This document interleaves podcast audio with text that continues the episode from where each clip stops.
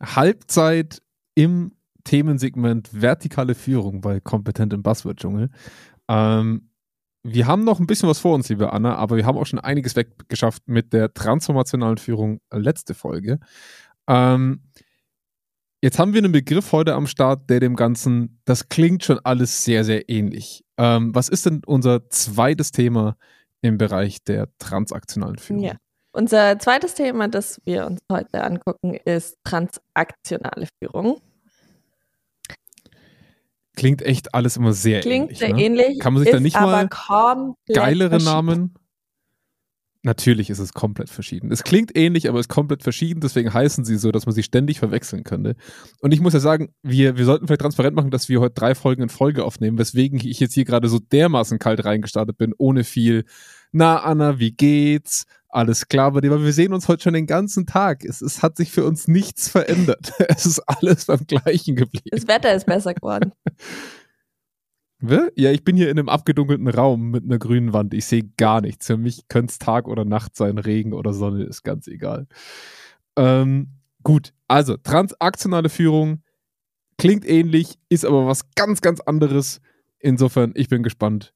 Gehen wir rein. Bis- Bis gleich. Kompetent im Buzzword-Dschungel. Ein Zweikern-Podcast mit uns Doktorin Anna München. und Jonas Andelfinger. Folge uns durch das Dickicht prominenter HR-Trends. wie Leadership, Engagement und New Work. Keine Ahnung. Während ich mich über den Countdown unseres Aufnahmeprogramms abfacke, Schon die wieder. nämlich- Jonas hat die nichts zählen- anderes in das ist seinem Leben. Bei mir zählt das? Ding immer von 6, 4, 3, 2, 1. Der glaubt mir eine glaub, Sekunde in meiner ist Einfach Vorbereitung. nicht. Bei mir ist es immer so. Ich habe eine neue. Brille, Anna. Ich habe eine neue Brille. Ich sehe alles stechend scharf. Äh, Ich würde mal Geld zurückverlangen. Sie, bei der neuen Brille fällt immer die 5 weg, egal wo. Irgendwas stimmt da nicht. Transaktion. Wir haben, wir haben transaktionale Führung ja schon so ein, wir sind ja nicht drum rumgekommen, transaktionale Führung ein bisschen äh, anzureißen. Mal für alle Faulpelze unter unseren Hörern, die ähm, vielleicht die Einladungsfolge nicht gehört haben oder übersprungen haben, hier vielleicht der Hinweis, hört sie euch mal an, denn wir referenzieren auch viel zurück auf die vergangenen zwei Folgen. Aber vielleicht nochmal als Mini-Mini-Abriss. Vertikale Führung. Was heißt es? Was umfasst das alles? Also grundsätzlich heißt vertikale Führung einfach immer, wenn ich eine klare ähm, Hierarchie oder äh, Positionsaufteilung zwischen Führungskraft und Mitarbeiter habe. Das heißt, ich habe immer eine klare Führungsrolle, die eine oder wenn es ähm, es gibt ja mittlerweile auch Führungspositionen, die sich zwei Leute teilen oder so ähm, Mhm. einnehmen. Aber es gibt ähm, einen klaren Einflussrichtung, die ist vertikal, also von unten nach oben, beziehungsweise von, von, Oben nach unten. von oben nach unten. Warte, was war die andere? Also ich habe eine neue Brille, ne? Aber Richtig, was hast du für eine Ausrede? ähm, und das ist abzugrenzen von horizontaler Führung, darunter fällt Shared Leadership, also da, wo wir innerhalb des Teams unterschiedliche Führungsverantwortungen verteilt haben und nicht eine, eine klassische Führungskraft. Jawohl. Jetzt ist uns ja bei der äh, vorherigen Folge der transformationalen Führung in unserer Nachbesprechung, wenn man sie so sagen äh, nennen kann, aufgefallen, dass es uns immer ein bisschen ärgert, dass wir nicht so tief gehen können. Wir würden demzufolge, wie wir es ja in jedem unserer neuen Themensegmente machen wollen, auch in unserer Abschlussfolge, also in der Zusammenfassung und Schlussfolgerungsfolge auch nochmal tiefer auf einzelne Abgrenzungen eingehen. Also wir würden auch ganz gerne die Stile, die wir euch jetzt in diesen drei Folgen vorstellen, auch nochmal konkret gegenüberstellen, um auch die Identifikation zu diesen einzelnen Stilen vielleicht ein bisschen hervorzuheben an der einen oder anderen Stelle. Wir merken, dass unsere Eingrenzung auf die bleibt irgendwie unter einer Stunde auch natürlich äh, wieder eine gewisse Challenge sein kann. Ja. Ähm, jetzt haben wir zwei Begriffe, wie wir schon gesagt haben, die sich sehr ähnlich klingen. Ähm, könntest du transaktionale Führung mal verorten? Also wo passt die konkret rein? Genau, also sie klingen sehr ähnlich, sie kommen auch aus dem gleichen Modell und zwar auch wieder hier von Bass und Kollegen, dem ähm, äh, Full Range of Leadership Model. Also so langsam sollte ich es ohne Zögern sagen können. Es ist ein schwieriges, Aber es, ist halt es klingt einfach so, seltsam. Immer so ein langes ja, ja. Ding. Ähm, ja. Wird auch der New Leadership School zugeordnet. Mhm. Und ähm, transformationale Führung ist ein Part davon.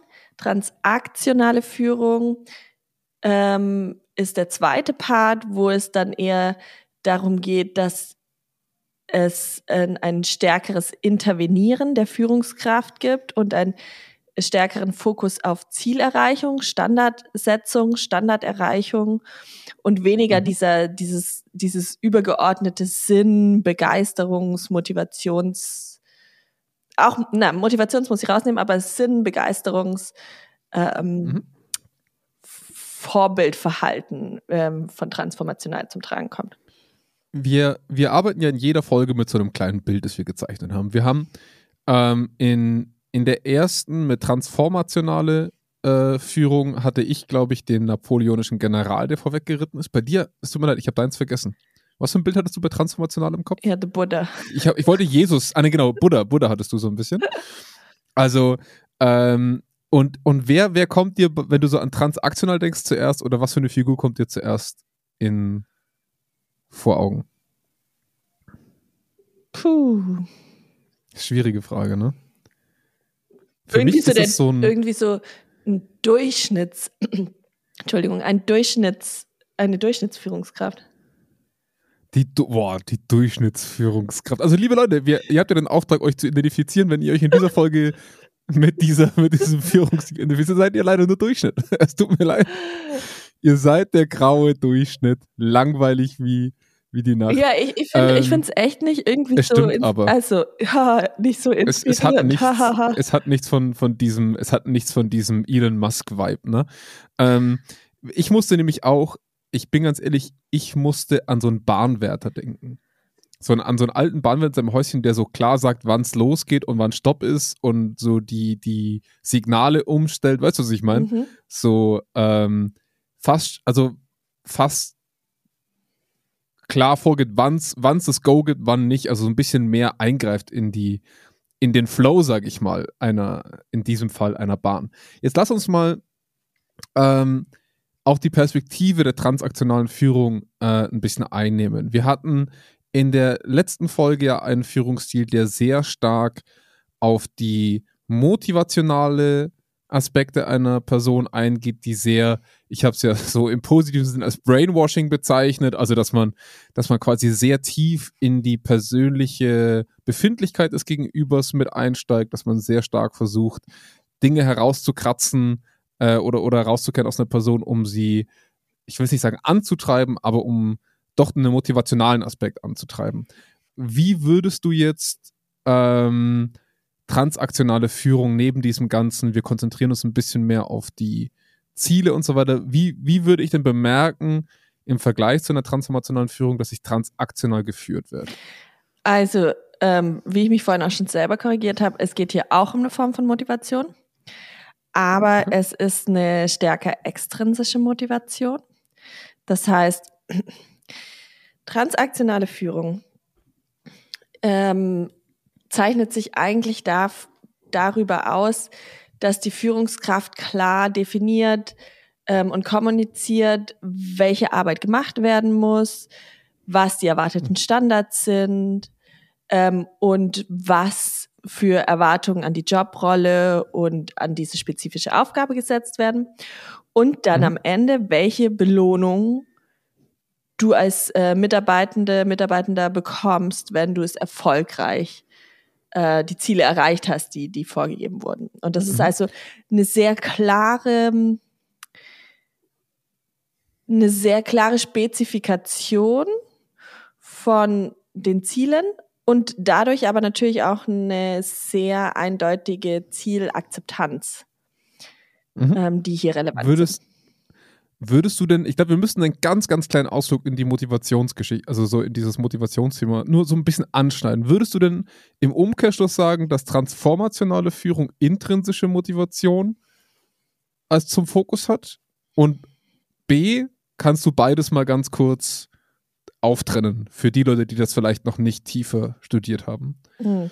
Okay, also ähm, also ich sage das nicht einfach so, ich habe das gelesen. Oh, das jetzt referenziert sie auf Dinge, die sie mal gehört hat. ähm, aber ich würde Jetzt können wir natürlich einen ganzen philosophischen Frage aufstellen, gibt es überhaupt intrinsische Motivation? Ich wollte es nicht fragen, aber die Frage schwebt für mich schon definitiv aber, im Raum. Ja. Ähm, um das mal so ein bisschen festzuhalten, extrinsische Motivation ist im Arbeitskontext ganz klassisch das, dass ich, ich werde bezahlt. Das gibt mir einen Anreiz, jeden Morgen aufzustehen und in die Arbeit zu gehen. Oder mhm. ähm, ich werde. Ich werde gelobt, ich werde in den Vordergrund gerückt, weil ich was gut gemacht habe.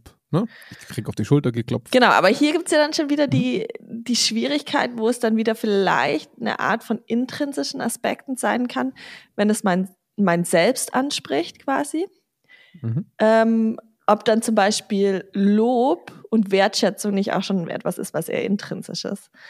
Mhm. Ähm, aber intrinsisch bedeutet eigentlich, dass es von mir heraus aus dem Inneren getrieben ist, das Bedürfnis, ähm, in die Arbeit zu gehen, gute Arbeit Job zu leisten zu machen, zum Beispiel. Genau. Ähm, weil es mit meinen Deswegen, Werten ja. übereinstimmt, weil es ähm, mein Selbstwert steigert. Wobei auch hier wieder, ist es, ist es intrinsisch? Aber wenn wir mal irgendwie strenger sein wollen, dann ist das eine, ich krieg Geld dafür. Mhm. Ich krieg was dafür, ne? also ich krieg einen Aus, das ist eine Austauschbeziehung in der Motivation. Genau, ja. ich krieg was von außen.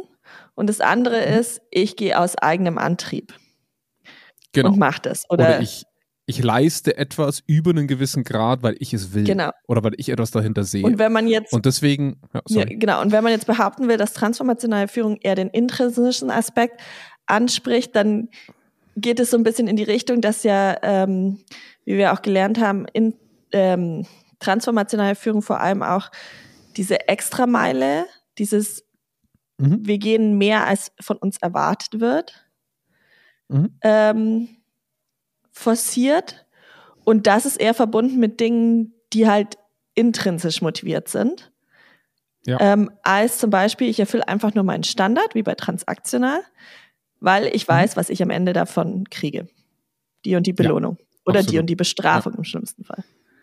Genau, also ich glaube, radikale Motivationsforscher würden sagen, dass es in einer Arbeitswelt, wo Geld fließt, nie rein intrinsische ja. Motivation geben kann und dem, dem gehöre ich schon auch an, wenn ich ehrlich bin. Also ich, ich bin schon der Meinung, dass außer du machst etwas komplett frei von materieller Gegenleistung, es eigentlich keine rein intrinsische Arbeit gibt.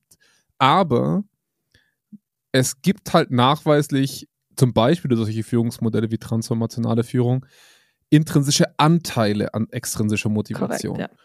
Und, und die sind natürlich, das ist ein, das ist ein, ein, ein Spektrum, was nicht binär, also ja oder nein, also entweder extrinsisch oder intrinsisch, sondern mittlerweile betrachtet man diese Motivationsanteile auf einer Skala, die durchaus Vermischungen aufweisen kann. Also ich, ich, ich bewege mich auf verschiedenen Graden und auch die sind, wie wir es bei Führung schon gelernt haben, situations- und kontextabhängig. Ja. Und ähm, deswegen finde ich, es zumindest für den Einstieg dieser Folge mal sehr, sehr relevant aufzuzeigen, was überhaupt diese Unterschiede sind, ähm, auch was sie eigentlich bewirken sollen. Denn, ähm, wie du schon richtig sagst, transaktionale Führung ist etwas, der, der Standard, die Standardführungskraft. Und das ist natürlich nicht in der Persönlichkeit der Führungskraft per se verortet, sondern im Rahmen. Wenn wir, ne, ich sage immer Augen zu und mal vorstellen, wir haben in Unternehmen, auch gerade in Deutschland, ganz, ganz klassische Strukturen, die transaktionale Führung fordern. Ja. Das jährliche Mitarbeitergespräch, Bonuszahlungen, ähm, Quartalsberichte, Endjahresberichte. Ne? Ähm, all diese Dinge erfordern transaktionale Anteile an Führungsarbeit, weil wir durch den Rahmen ganz klare To-Dos und Deadlines gesetzt bekommen, die logischerweise eine rein transformationale Führung nicht, die würde die ignorieren. Mhm. Also die würde die schon als Ziel ausgeben, aber sie würde die Individualität ihres Teams und die eigene Geschwindigkeit und das eigene Empowerment in den Vordergrund stellen und im schlimmsten Fall all diese Deadlines reißen. Ne? Also ja. im, in, in radikalster Form würde transformationale Führung das jährliche Mitarbeitergespräch anders führen, als das Unternehmen es vorgibt. Ne? Ähm, was würdest du mal ähm, es, es erschießt natürlich auch immer so ein bisschen die, deine, deine wunderschöne Vorbereitung. Es tut mir auch sehr leid. Ähm, Gar nicht. Wo, nee, es tut mir nicht wirklich leid, ich bin ehrlich.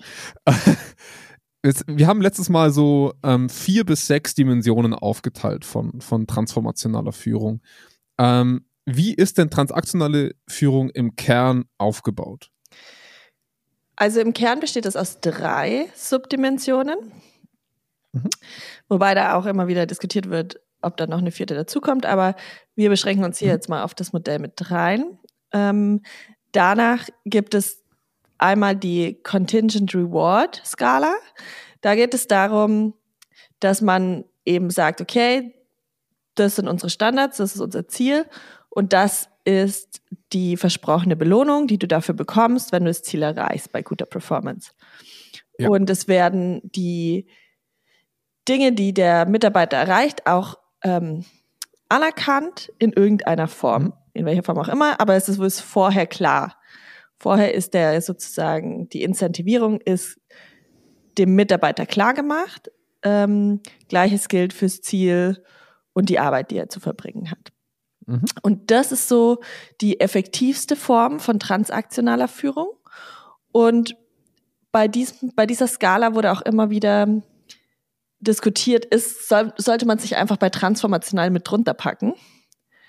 Dann ist mhm. das die funktionierende Skala. Ähm, und dann ist der Rest von transaktional die, die nicht funktionierende. der Part. ja, das ähm, ja, ja. Aber es ist ganz klar, dass durch diese unterschiedliche ähm, Form der Anreize, die gesetzt werden, mhm. ähm, es sich um unterschiedliche Arten von Führung halten. Also es gab dann auch Studien, die das halt gegenübergehalten, äh, gegenübergestellt haben.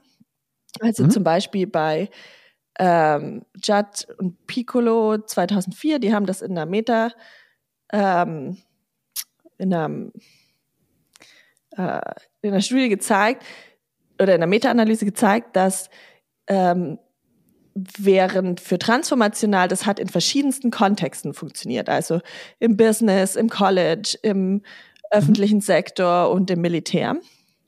Mhm. Aber transaktional hat am besten funktioniert im Business-Kontext. Und die Annahme, die dahinter steckt, ist einfach, dass du hier ähm, als Führungskraft hast du einen klaren Zugang zu Ressourcen und ja. kannst klarer abstecken, was das Ziel ist, was sind die Ressourcen, die dafür gebraucht werden. Und du hast die Möglichkeit, entsprechende ähm, Belohnungen und oder Incentives auszugeben, was du ja. in anderen Kontexten weniger stark kannst. Also gerade im öffentlichen Sektor kannst du nicht einfach ähm, also ist es einfach schwieriger aufgrund der finanziellen Situation oder im, im Militär der, sind strengere auch, ne? Vorgaben ne? oder ja. im College ja. hast du halt eine Beziehung zwischen einem Professor und einem Mitarbeiter, aber alles, was da im Mittelbau passiert ist, dass du vielleicht eine Veröffentlichung mhm. kriegst. So, also es, ähm, das war so ein bisschen ja. ähm, die äh, ein Punkt dahinter.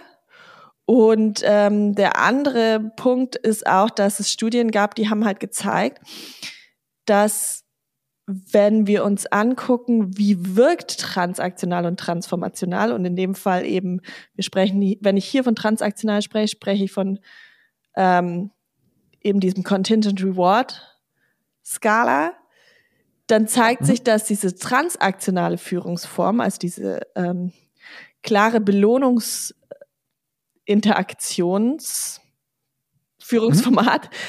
ähm, direkt wirkt auf Outcomes, während transformational ja. stärker indirekt wirkt, indem es mhm. äh, Vertrauen aufbaut, indem es Identifikation schafft und so weiter und so fort. Ja, es ist eine ganz klare Steuerungsmöglichkeit. So blöd es klingt. Also vergleicht das mal mit Kindererziehung. ähm, wenn, naja, es ist ja so. Es heißt ja immer, mein, mein Motto ist immer, eine gute Führungskraft ist, sind gute Eltern. Weil, weil es ist am Ende vom Tag ein Haufen, ein Haufen Erziehungsarbeit auch dabei. Und die wenn man, wenn man sein Kind dazu bringen will, im Zug nicht laut rumzubrüllen, weil man im Ruheabteil sitzt, warum auch immer, dann kann man natürlich transformational versuchen, auf die innere Motivation des Kindes einzuwirken. Die Frage ist, ob es das bis zur Fahrt nach Hamburg geschafft hat. die Tafel Schokolade als direkte Transaktion hilft schneller und wahrscheinlich unter, unter, unter Beifall des restlichen Zugabteils. ne? Äh, interessant. Es wär- vielleicht bin ich in letzter Fall Zeit viel Zug sein. gefahren. Vielleicht, vielleicht bin ich in letzter Zeit viel Zug gefahren, Anna, um das sehr schauwildlich zu erleben. Ja, okay. Also Schokolade wäre für mich auch ein Anreiz. Aufzuhören zu denke streiten. Aber das ist ja, und, und, und was noch dazu kommt für mich, transaktionale Führung, anders als transformationale Führung, hat den Unternehmens, das unter, den Unternehmenswunsch viel mehr im Fokus. Weißt du, was ich meine? Mhm. Also bei transformational sagen wir, wir gehen davon aus, wenn du so arbeitest, dass dann auch mal was für dich rausspringt, liebes Unternehmen. Bei transaktional steht die Unternehmenserwartung ganz, ganz klar im Fokus. Ja. Mhm. Und das ist ja auch für Unternehmen durchaus wünschenswert, dass sie selber durch ihre Führungskräfte repräsentiert werden. Also zumindest die Zielsetzungen, die sie dahinter verbergen. Ne? Bei Ja. transformational lässt das Unternehmen seiner Führung sehr viel mehr freien Lauf mit der langfristigen Hoffnung, dass sich das in die richtige Richtung bewegt. Ja, und aber gleichzeitig würde ich auch behaupten, also wenn wir jetzt sagen, also um gut transaktional zu fördern im Sinne der Subscalar Contingency Reward, Mhm. ähm, muss ich aber auch den Führungskräften klare Ziele geben. Und da, das challenge ich gerade so ein bisschen auch, ob ähm, Ja. die ob die Unternehmen da draußen so gut darin sind, ihre Ziele, die sie sich oben gesetzt haben, runterzubrechen, dass jede Mhm. Führungskraft weiß, was ihre Ziele sind, sie eingebettet Ja. sind in die übergeordneten Ziele und die Führungskraft damit die Chance auch überhaupt hat, zum einen das Ziel dann wieder weiter runterzubrechen für die, ähm, für die Mitarbeiter und entsprechend Mhm. zu entlohnen, weil sie weiß, wann das Ziel erreicht wurde oder nicht. Also Stimme ich dir voll und ganz zu. Ja. Sehen wir Ja. auch täglich. Ne? Also sonst hätten wir keinen Job, wenn das, wenn das einfach so funktionieren würde. Ja. Ja. Danke, danke da draußen an alle, die das nicht können, weil sonst wären wir arbeitslos. Genau, also das ist die erste Skala und das ist die effektivste von der transaktionalen Führung. Ja. Die zweite Subskala, ähm, die heißt Management by Exception und da gab es dann eine Aufteilung in Management by Excep- Exception Active und Management by Exception Passive. Können wir nicht mal einfachere Namen finden? Das, warum ist das immer so verschwurbelt, Anna? Das, da, das, da muss doch jeder mitschreiben, dass die dahinter kommen. Was heißt denn bitte jetzt Management by Exception Active? Active. Wie, wie Turbo 2312.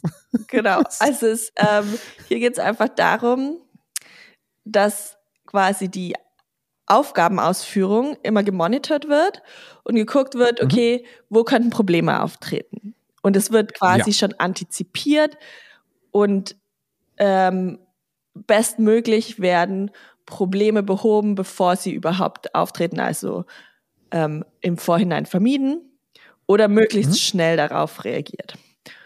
Okay, also ich bin, ich bin nah dran, das ist der Active Part. Das, genau, das ist eben der Active Part.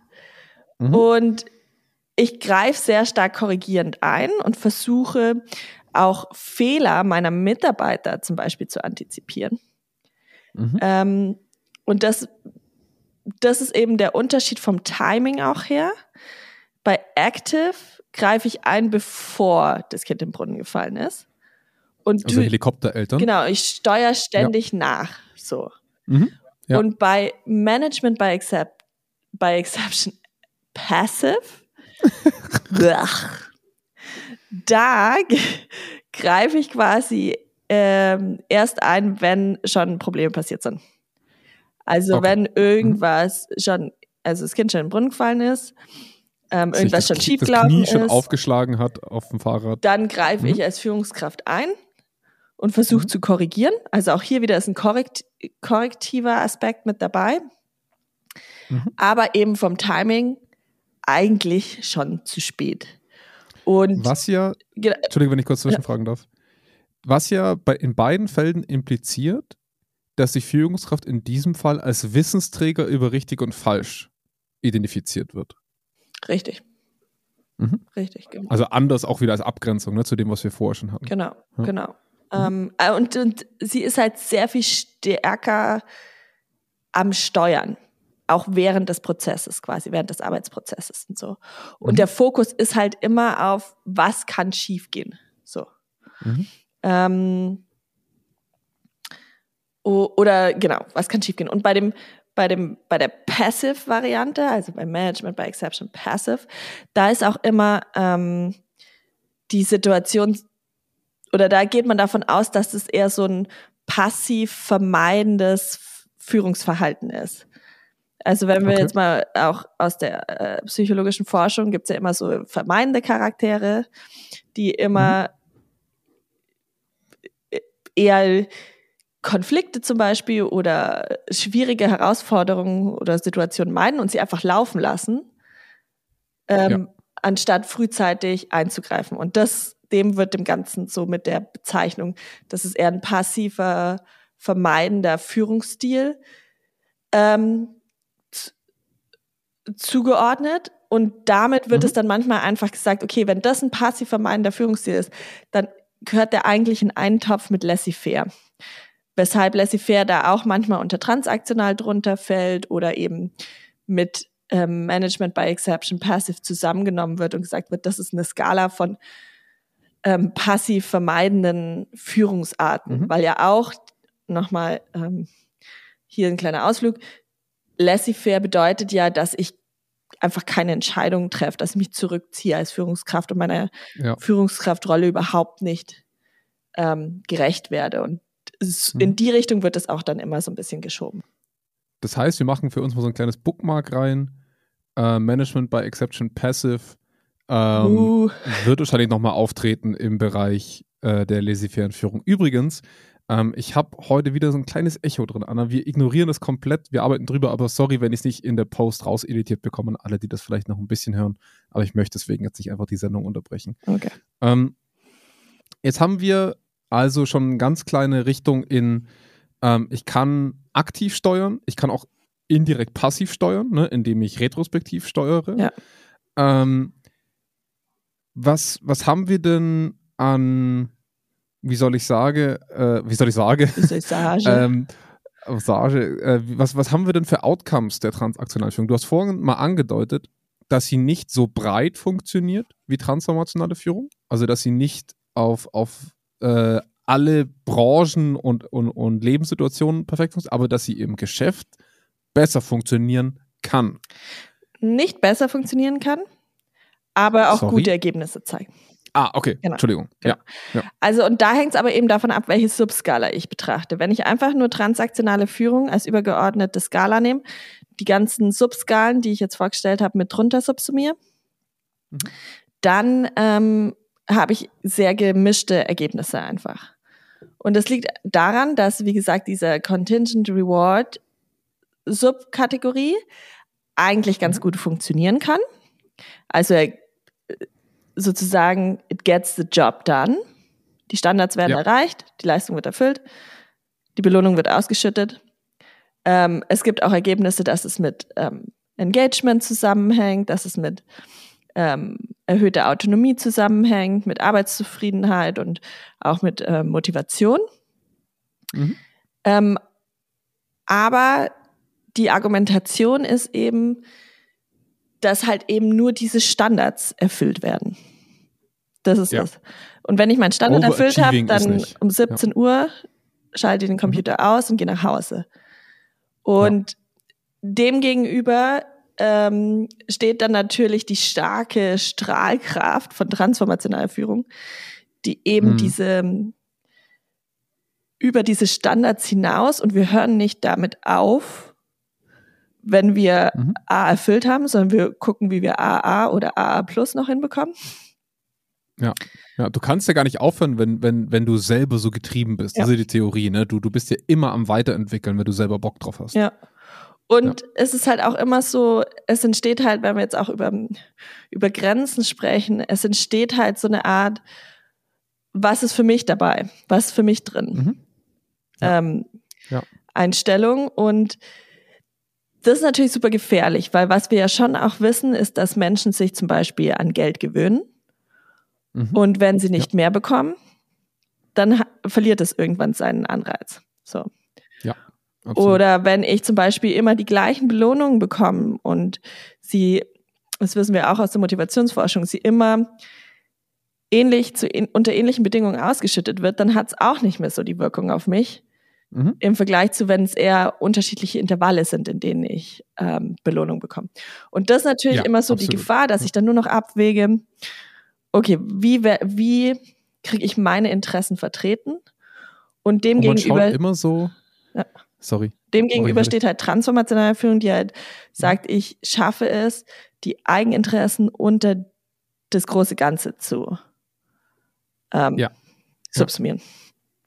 Man, man hat ja, jeder kennt das, ne? sobald es um Belohnung geht, und da sind wir wieder zwischen Kinderziehung und Führung, tritt immer dieser externe Vergleich von Personen auf. Also wenn ich was bekomme, muss ich erst am Kontext evaluieren, ob das gut ist oder nicht. Wenn ihr, ich sage jetzt mal, ein Mitarbeiter von euch arbeitet, macht gute Arbeit und bekommt 100 Euro extra, wegen was auch immer, dann kann man sich drüber freuen. Aber sobald die Person bemerkt, dass jemand aus ihrem Umfeld 1000 Euro bekommen hat, mhm. bekommt dieser Belohnungsfaktor immer, im Schwäbischen würde man sagen, Geschmäckle. Also es gibt, es gibt Zoff um die Höhe der Belohnung. Und da ist natürlich eine Decke erreichbar, sehr, sehr schnell sogar. Mhm. Das Unternehmen zahlt auf dieser Gehaltsstufe nicht mehr Geld, die Boni sind gedeckelt oder aber wurden an andere KPIs geknüpft, als die Person das vielleicht erhofft hatte. Ne? Ja. Und wir erreichen mit belohnenden äh, Motivationsfaktoren immer eine Decke. Früher oder später. Es ist ausgeschlossen, dass wir mit reinen Bezahlmethoden, sage ich jetzt mal, ob das jetzt ne, wirklich finanziell ist oder mit Fortbildungen oder mit was auch immer, wir haben immer ein Ende in Sicht, während der innere Drive ne, bis, bis zur Mondlandung ja eigentlich extrem weit fassbar ist. Ja. ja.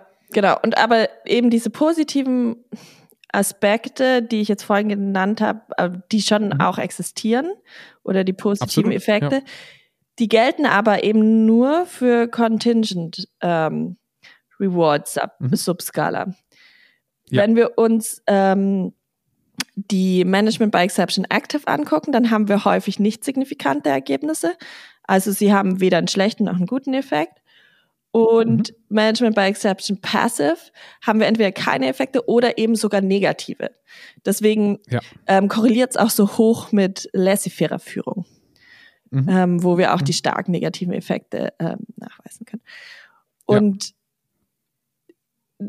die die Probleme gerade bei Management by Exception ist, dass ich ja immer korrektiv, also ich gehe ja immer von dem aus, dass irgendwas nicht funktionieren kann.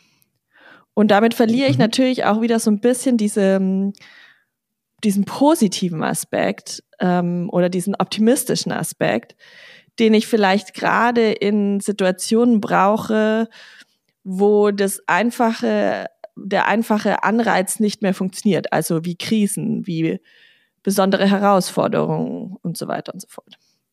Mhm. Ähm, das noch. Und eine weitere Grenze natürlich, gerade beim Management by Exception ähm, Passive, ist, ähm, wir fassen es, wenn es dann kaputt ist, fassen wir es lieber nicht an, so ungefähr. Ja. Also. Ja, auch etwas, was ich ja. sehr häufig erlebe. Ja. Weil ich glaube, was auch, was auch, was sehr verbreitet einfach ist, weil sobald wir etwas angehen, laufen wir auch Gefahr, dass es nicht funktioniert. Richtig, ja. Und ja. Ähm, das so, erfordert so, natürlich. Oder wenn es aus den Formen. Ja, ja auch wenn es oder auch wenn es aus den Unternehmensstandards rausfällt. Ja. Ist es immer ein Risiko, ne? Weil wenn, wenn du den Standard verlässt, ist es deine Verantwortung gewesen, dass du dafür, dich dafür entschieden hast. Und äh, es gibt mehr, es gibt weniger Anreize, als Risiken in so einer Situation. Ja. Ne, weil die Belohnungsmodelle einfach auch wegfallen können. Ja, und es ist, ähm, es ist ja. ja auch einfach so, was gut an transaktionaler Führung oder gerade an, ähm, an, an dem Aspekt, dass es Standards gibt und an denen wirst du gemessen, ist, dass du auch Sicherheit und Klarheit hast. Ja, ja, ähm, absolut. Genau. Mhm. Wenn, wir haben jetzt ja schon einiges von der Abgrenzung zu, ähm, zur transformationalen Führung hingelegt. Mm, und ich habe so das Gefühl, dass wir, dass die transaktionale Führung schlecht negativ rüberkommt, weil sie alt klingt. Mhm. Weißt du, was ich meine? Also ja. sie klingt sehr schnell so nach einem Führungsstil, den man, den man eigentlich in vielen Managerseminaren schon lange ablegen will. Ja. Und ich glaube, das sollten wir auch so nicht stehen lassen und du versuchst ja auch immer wieder so den positiven Aspekt davon rauszuheben. Ähm, ich glaube, es ist einfach nur wichtig, klar zu machen, wie wir jetzt wahrscheinlich in jeder Folge machen werden, dass es kein Entweder-Oder ist. Ja. Absolut nicht, sondern dass wir für uns entscheiden müssen, wo auf dieser Skala bewegen wir uns eigentlich in welchen Situationen? Und du hast in der letzten Folge mal gesagt, es wurde früher betrachtet entweder oder. Ja. Also entweder transaktional oder transformational. Ja. Ähm, und was wir hier eindeutig erleben ist, ich höre hier sehr viele Dinge raus, die ich mir viel häufiger wünsche in Unternehmen. Also ganz klare Zielsetzung, ganz ja. klar runtergebrochen, ganz klare Erwartungshaltung, faire Entlohnung. Also es geht ja nicht darum, dass bei transaktional jeder seinen Bonus bekommt, sondern dass die Leute ihren Bonus bekommen, die gute Arbeit geleistet haben. Es ist nur unser Job zu definieren, was ist gute Arbeit. Ne? Ja. Ähm, und ich glaube, was wir viel häufiger erlegen, ist so eine pseudotransaktionale Führung, gemischt mit dem Bullshitting, den transformational manchmal ermöglicht. Das heißt, wir haben zwar klare, also in Anführungszeichen, Ziele gesetzt, aber die werden nicht konkret nachgehalten. Jeder erhält den gleichen Bonus es gibt keinen effektiven Entzug, wenn ich etwas nicht gut mache oder wenn ich dieser Form nicht folge. Ja. Ähm, jetzt hast du ja schon gesagt, dass äh, Contingent Reward so eine Kern, ein Kernelement und eine Kernfrage ist. Also wo schieben wir das hin, wenn die anderen beiden in der Forschung nicht performen? Muss man ja auch sagen. Also wenn, wenn du sagst, da kommt, wenn dann negativer Outcome raus, dann ist das meistens etwas für Forscher, wo sie sagen, das fasse ich mit der Kneifzange an oder wenn, dann schiebe ich es woanders hin, damit es da besser reinpasst, weil das versaut mir meine ganzen Studien. Ja. Ne? Wenn, wenn, wenn, wenn ich nicht sicher sagen kann, was rauskommt, will ich es nicht machen, auch wenn das nicht ganz wissenschaftlich korrekt ist. Ähm, wenn wir jetzt Contingent Rewards mal näher angucken, mh, hm, würdest du sagen, dass eine transformationale Führung dieses Belohnungssystem generell nicht macht?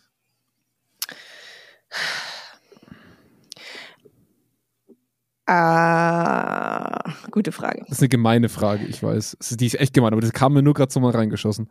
Also, wenn jetzt jemand streng transformational führt mhm. und das ganz klar abgrenzt und wir sagen, Belohnung passiert nicht in, wir reden von krass extrinsischer Belohnung, mhm. dann würde ich sagen, eher nein. Aber de facto sagen auch quasi verschiedenste Forscher da draußen und auch äh, Bess selber, der auch gesagt hat, äh, vielleicht ist transaktional einfach nur ein komischer Byproduct von transformational, dass ja. es immer beides da draußen gibt. Du kannst, mhm. du kannst in einem Business-Kontext dich nicht von extrinsischen Anreizen lösen. Ja. Das funktioniert ja. nicht. Das heißt, du wirst also immer halte, eine ja. Form von beiden Aspekten leben. Ja. Also ich glaube auch, dass die, sagen wir mal so, transformationale Reihenform kann eigentlich in einem echten Unternehmen nicht funktionieren, in meinen Augen, außer das Unternehmen ist extrem liberal in dem, was seine Führungskräfte dürfen und was nicht. Ähm, also in extrem liberalen Formen würde ich es unterstreichen oder in einem supergeilen Startup, aber auch die haben eine Rechnung, die sie am Ende vom Monat zahlen müssen. Ja. Ähm, die die Frage, die sich für mich eher stellt, ist, wie kriegen wir transformationale Aspekte in transaktionale Systeme und wie kriegen wir transaktionale Systeme authentisch und spürbar eigentlich in die Ebene? Weil ich habe auch Richtig. per se jetzt erstmal nichts dagegen. Ne? Ja. Also das ist jetzt nichts, was wir im, im, im tieferen Sinne äh, kritisieren. Ähm, was, was heißt denn das jetzt für, wie soll ich sagen, mh, hm, was, was heißt denn das für, für die Art, wie ich arbeite als Führungskraft? Sollte, auf, auf was sollte ich mich denn in der transaktionalen Führung konzentrieren? Was ist denn das, was eine transaktionale Führung gut schaffen kann? Ähm, der Fokus sollte auf jeden Fall sein auf Transparenz und Erwartungsmanagement, mhm. ähm, Zielklarheit, Zielakzeptanz, wie wir auch schon gesagt haben, das wären für mhm. mich so die Kernaspekte. Und gleichzeitig, um nicht in dieses Management by Exception reinzufallen, nicht zu, zu ähm, fehlerkorrigierend unterwegs zu sein. Mhm. Weil ja. wenn ich diese Scheuklappen aufhab, dann habe ich auch gar keine Chance, mein transaktionales ähm, Verhalten durch Aspekte von transformationaler Führung zum Beispiel zu ergänzen. Ja. Ähm, ja. Und das wären, glaube ich, so Transparenz und Klarheit sind für mich die Kernaspekte transaktionaler Führung. Ja, was mir nämlich gerade so auffällt, ist, während ich mir auch deine, deine Mitschriften so ähm, mit durchgucke, wenn ich neue Führungskräfte schulen soll oder, oder die in ihrem Alltag begleiten soll, merke ich gerade, dass ich denen eigentlich zuerst transaktionale Führung beibringe, ohne das vorher für mich definiert zu haben und erst dann in einem zweiten Schritt Aspekte der transformationalen Führung beizubringen. Und ich glaube, das funktioniert schon, wenn man, was man nämlich nicht verwechseln darf. Und ich glaube, das fällt, das passiert recht schnell, weil wir transaktional vorhin etwas kritisch im Einstieg schon hatten, weil wir es gegen diesen Highflyer transformational gegenübergestellt haben. Ähm, transaktional sollte man nicht mit autoritativer Führung verwechseln. Ja. Also klar, sie gibt einen gewissen Rahmen, aber sie sagt nicht, bis morgen ist es gemacht oder du fliegst. Es geht darum, dass wir einen Rahmen setzen, aber der in einer gut ausgeführten transaktionalen Führung mit viel Interaktion passiert. Ähm, also was ich neuen Führungskräften zum Beispiel versuche beizubringen, ist zu sagen, setz dich mit deinem Team zusammen, setz die Erwartungshaltung aus beiden Richtungen klar und leite daraus ein Ziel ab, was mit dem Unternehmensziel einhergeht. Das ist immer noch nicht transformational. Ja. Das ist immer noch nicht New World. Das ist einfach nur basic transaktionale, sorry, jetzt habe ich den, es ist immer noch nicht transformational, es ist basic transaktionale Führung. Ja. Mein Gott, jetzt komme ich auch schon Nee, du hast recht. Ähm, okay. Und die, und da merkt man schon, dass das oftmals so ein bisschen stolpernd übergangen wird, um schnell in diese inspirierende, visionäre Richtung zu gehen. Und da muss ich Führungskräfte sehr oft ausbremsen, weil ich sage, ohne diese Basics kannst du da nicht rein. Mhm. Du kommst ohne diese, was erwarte ich von meinem Team, was erwartet das Team von mir, nicht in die Visionärsrichtung gehen, weil die Glaubwürdigkeit gegenüber deinem Vorhaben einfach nicht gegeben ist. Ja. Ne? Auch das, wo wir gemeinsam hinwollen. Und ja. deswegen, für, ich, für mich ist transaktionale Führung, wenn man es so ganz krass betrachtet, der Grundbausatz einer unternehmerischen Führungskraft. Das ist so der, der Grundwerkzeugkoffer, auf dem ich aufbauen kann. Nicht die transformationale Führung. Das ist für mich der Extra-Skill. Ne? Das ist das, wo ich rausgehe aus dieser Nummer. Ja, ja. korrekt. Da, das wird in, im wissenschaftlichen Diskurs, Diskurs wird das Augmentation-Effekt genannt. Das mhm. heißt, du hast die Basis durch transaktionale Führung und transformationale Führung geht dann einfach einen Schritt weiter und verstärkt positive Effekte, die du mit transaktionaler Führung schon geschafft hast oder nutzt diese auch. Ähm, mhm. Zum Beispiel, das, was du beschrieben hast, ist ja nichts anderes als Beziehungsarbeit und Vertrauensaufbau ja. und dass du ähm, dich aufeinander verlassen kannst und mhm. ähm, dass du so eine gewisse Konsistenz in dem Verhalten deiner Führungskraft auch siehst. Ja. Und dadurch baust du Beziehungen auf. Und wenn du dann mhm. eine solide Fundierung hast, dann kannst du quasi transformational noch on top setzen und dessen zusätzlich positive Aspekte noch mit rausziehen. Ja. Aber wenn ja, du natürlich aus einer direktiven, autoritären Führung umschwenken willst in eine transformationale, dann sind die Beziehungen vorher ja schon kaputt. Ganz genau. Ähm, ich würde auch sagen, wir hatten ja in der, in der vorherigen Folge so die Risiken, ne, so diese, diese Risiken von transformationaler Führung.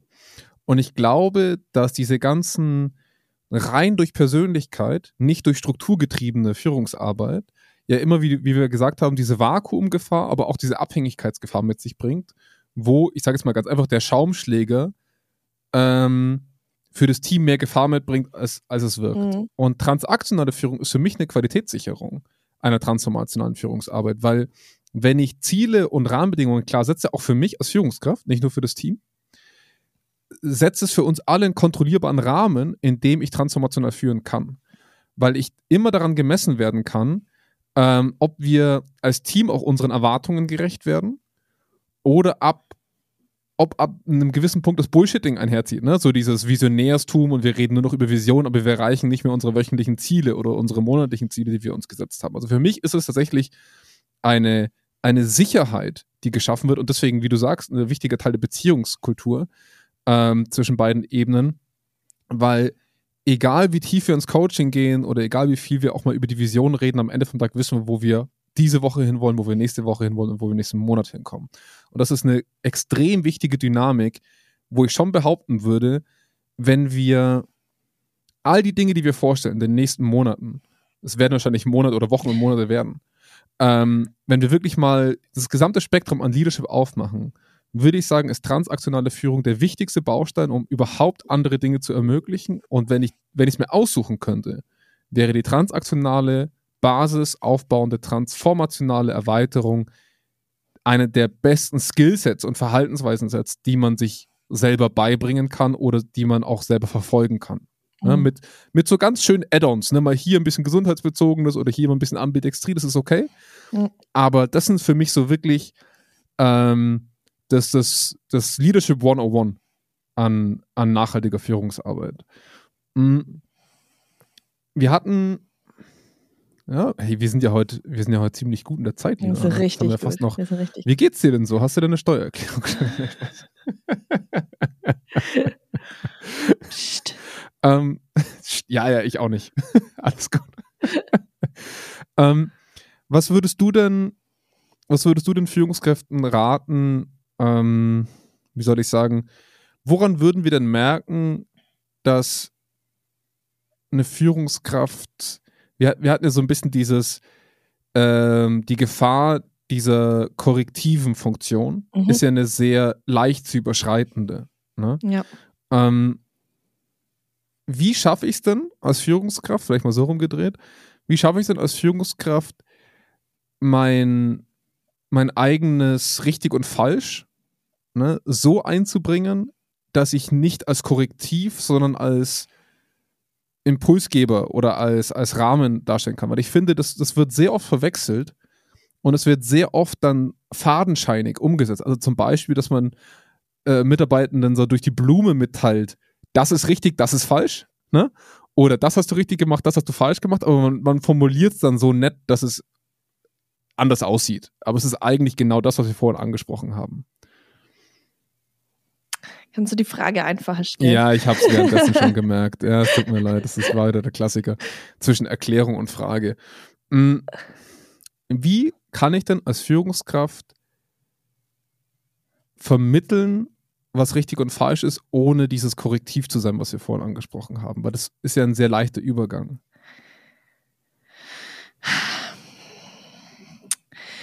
Oder geht das überhaupt? Ja, ich frage mich halt, ob du das überhaupt als Führungskraft kannst also bist du, mhm. bist du wissend darüber, was richtig und was falsch ist. Ähm, wenn du äh, aus der transaktionalen Richtung kommst, dann ist dir das Ziel klar und die Job Description, also wie der Job auszusehen hat von deinem Mitarbeiter. Mhm. Ähm, aber ob das am Ende jetzt tatsächlich das, was der Mitarbeiter macht, richtig oder falsch ist, vor allem rechtzeitig zu erkennen, mhm. weiß, würde ich jetzt gerade irgendwie ein bisschen in Frage stellen. Ich glaube, das Entscheidende ist, dass wenn ich das Gefühl habe, da geht was schief, oder auch zum Beispiel, es muss ja nicht mal was schief gehen, sondern ich merke einfach, auch als transaktionale Führungskraft sollte ich mir darüber bewusst sein, was die Stärken meiner Mitarbeiter sind und gegebenenfalls die mhm. Schwächen. Mhm. Und wenn ich merke, mein Mitarbeiter kommt nicht ähm, vor, voran oder, oder steckt irgendwo fest und er oder sie sieht es aber selber überhaupt gar nicht, dass ich dann rechtzeitig quasi interveniere und sage, hey, was brauchst du? Ähm, mhm. Ich habe irgendwie das Gefühl, du hängst gerade fest. Wie siehst du das? Kann ich dich irgendwie unterstützen oder irgendwie so? Also ja. eher dann halt ja. wieder zu, zu sagen, ich warte nicht erst, bis was schiefgegangen ist, sondern ich, ich entwickle so eine Art Sensor. Mhm. Es klingt so wild, ich entwickle so eine Art Sensor. Nee, es, es, klingt, es, es, klingt, so, als würde man, ja, ja. ja also das, da sagen dann wieder welche, wie soll ich einen Sensor entwickeln? Aber mhm. ähm, es ist eher so, ich achte auf meine Mitarbeiter und, und die Umsetzung des Ziels. Mhm. Ähm, aber ich gehe nicht immer von Fehlern aus, sondern ich gehe einfach vielleicht eher davon aus, ähm, dass irgendwo was fehlt, eine Ressource oder keine ja. Ahnung. Und ja. das wäre dann für mich so der Weg. Aber mhm. nicht ist, zu sagen, ob es richtig ja. oder falsch ist, weil das kann ich gar nicht einordnen. Und ich glaube, da, unser Auftrag an die Leute da draußen ist ja so ein bisschen zu sagen, wo finde ich mich denn wieder? Und ich glaube schon, dass wir relativ häufig in uns drin bemerken, dass wir der Meinung sind, dass etwas richtig oder falsch ist, auf Basis unserer Erfahrung oder Meinung. Das ist ja auch ganz normal. Ne? Das ist ja eine menschliche Regung zu sagen, ich, ich weiß es.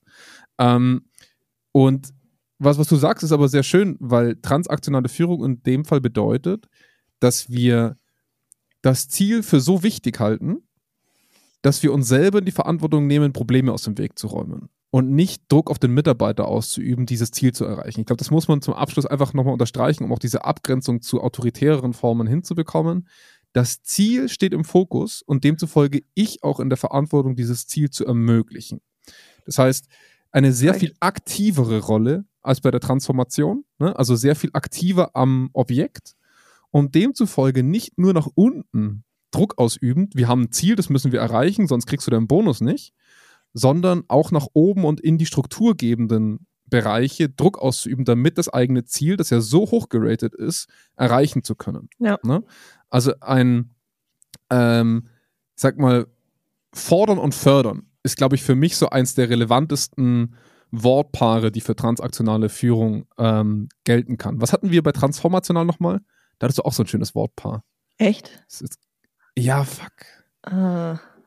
Das habe ich nicht jetzt, ja, Sorry, jetzt habe ich dich ins kalte Wasser geworfen. Alle einfach nochmal nachhören. Einfach nochmal nachhören. Da einfach nochmal nachhören. Ah, einfach nochmal die komplette nachhören. Folge bitte anhören und herausfinden, was das Wortpaar war. genau, und dann, und dann schreiben wir uns euch nochmal.